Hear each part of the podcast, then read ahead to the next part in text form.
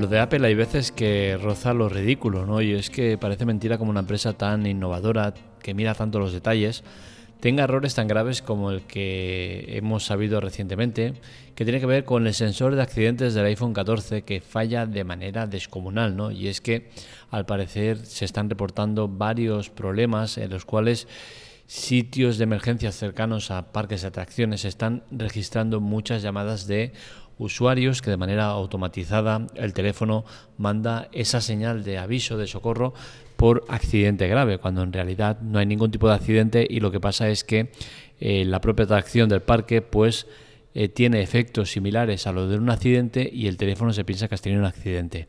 Es evidente que el sistema está fallando y que algo tienen que hacer, algo tienen que cambiar para evitar que pasen este tipo de cosas, ¿no? porque al final los servicios de emergencias, es, aparte de que es un servicio que pagamos entre todos, es un servicio que tiene eh, como objetivo el cubrir accidentes reales, ¿no? Y no accidentes ficticios. ¿Qué pasa? Que si tú mandas una dotación de bomberos, de emergencia, de lo que sea, a un sitio donde se supone que hay un problema y no hay nada, pues esto eh, conlleva unos gastos que evidentemente alguien tiene que asumir.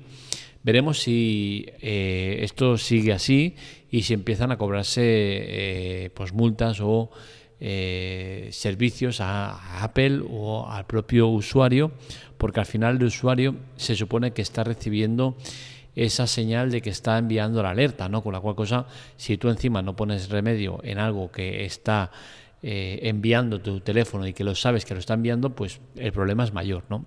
Se va de madre y, el caso pues eh, parece que se está reportando más de lo normal y, esto pues está claro que es un problema eh, grave.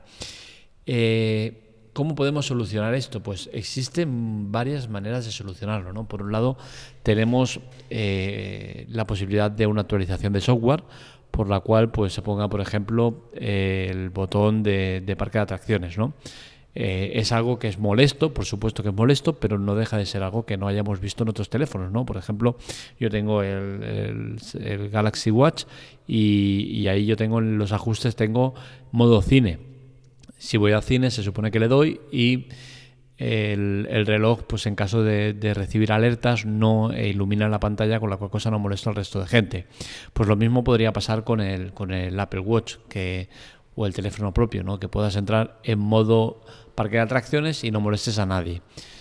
Otra de las posibles soluciones sería que en vez de ser el propio teléfono o el reloj el que llame a emergencias con una locución automatizada, que al final eh, no puede interactuar con la persona que está atendiéndole, pues eh, que fuera eh, un propio trabajador de Apple el que hiciera la llamada. Es decir, Apple recibe la alerta de socorro y contacta, intenta contactar contigo, no lo consigue, pues llama a emergencias, oye, este usuario que está en tal sitio tiene un problema y hay que ir a atenderle.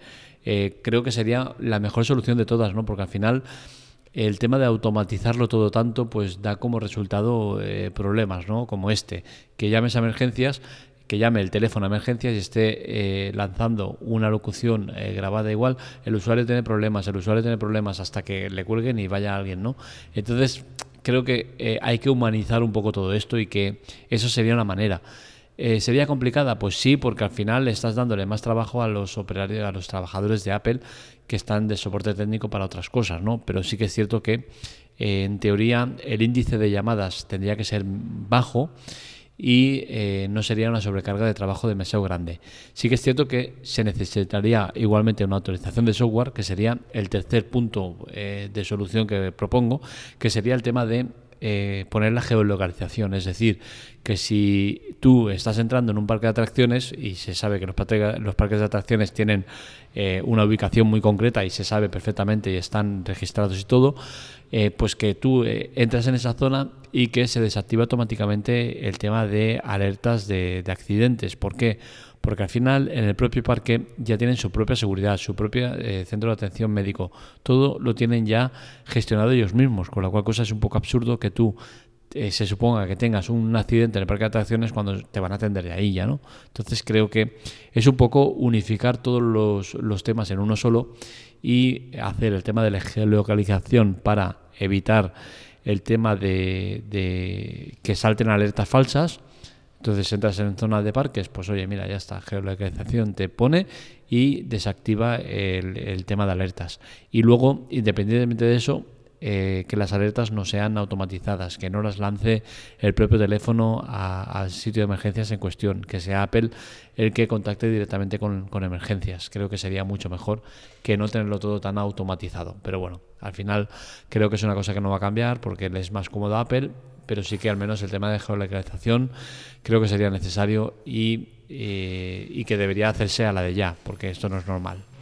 No sé hasta qué punto tienen muchas eh, reclamaciones con el tema este de avisos falsos, pero sí que se han reportado varios casos. Entonces, desde el momento que está pasando, eh, sabemos que es un, tanto por ciento elevado de gente que va a hacer este tipo de llamadas. ¿Por qué? Porque son muchos usuarios los que tienen un iPhone 14 y son muchos usuarios los que van a parques de atracciones, con la cual cosa eh, supongo que los, los, centros de emergencia que estén cerca de esos parques de atracciones pues ya estarán sobre, en sobreaviso y ya se tomarán de otra manera el tema de ir a, atender según qué casos, ¿no? Pero al final no dejas de tener las líneas colapsadas y eh, tener a gente que eh, vaya o se preocupe de ver qué está pasando en un sitio donde realmente no ha pasado nada. Apple me sorprende que meta este tipo de fallos porque eh, también con la llegada de iOS 16 pues se han dado ciertas cosas que no, no gustan, ¿no? aparte de todos los fallos que han habido en iOS 16 que son bastante más, más altos de lo habitual, pues tenemos, por ejemplo, el tema de las notificaciones, ¿no? que ahora las han, las han empeorado de manera grave. ¿no? Antes eh, deslizabas y ya tenías todas las notificaciones y ahora tienes que deslizar y volver a deslizar para poder ver las notificaciones que tienen. Creo que es un atraso total. Y en casos como el mío, que todavía no se, no se entiende ni o no sé si lo van a dejar así o qué pasa, yo, por ejemplo, no veo notificaciones. Mm, las notificaciones, para verlas, para ver que tengo una notificación, dos notificaciones o las que tenga, tengo que eh, tener todas las notificaciones en eh, modo encender pantalla. Es decir, que cada notificación que llegue me encienda la pantalla. Algo que no voy a tener ni quiero tener y que, tal como lo tengo, pues sucede que yo abro el centro de notificaciones y no tengo notificación ninguna. Para verlas tengo que deslizar hacia arriba y ver si tengo o no.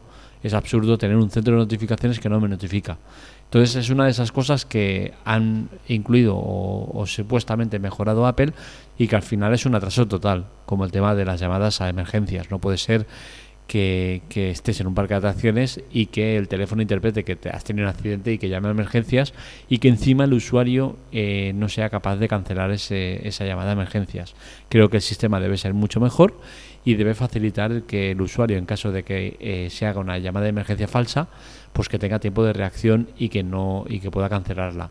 En el caso este del aviso en cuestión que, que tratamos, se sabe que es una chica que hizo varias eh, llamadas a emergencias de forma automatizada, pero que la chica sabía perfectamente que estaban llamando a emergencias, con la cual cosa no puso remedio hasta que ya fue demasiado tarde y se presionó las, eh, las autoridades y dijeron, oye, ¿qué está pasando aquí? Que estás dando avisos de emergencia y no te pasa nada. Entonces, creo que todo esto hay que evitarlo y, hay que simplificarlo todo mucho más para que no pasen este tipo de cosas. Hasta aquí el podcast de hoy, espero que os haya gustado. Este y otros artículos los encontráis en la teclate.com. Os recordamos que estamos iniciando la, nueva web de series y cine, spoiler, eh,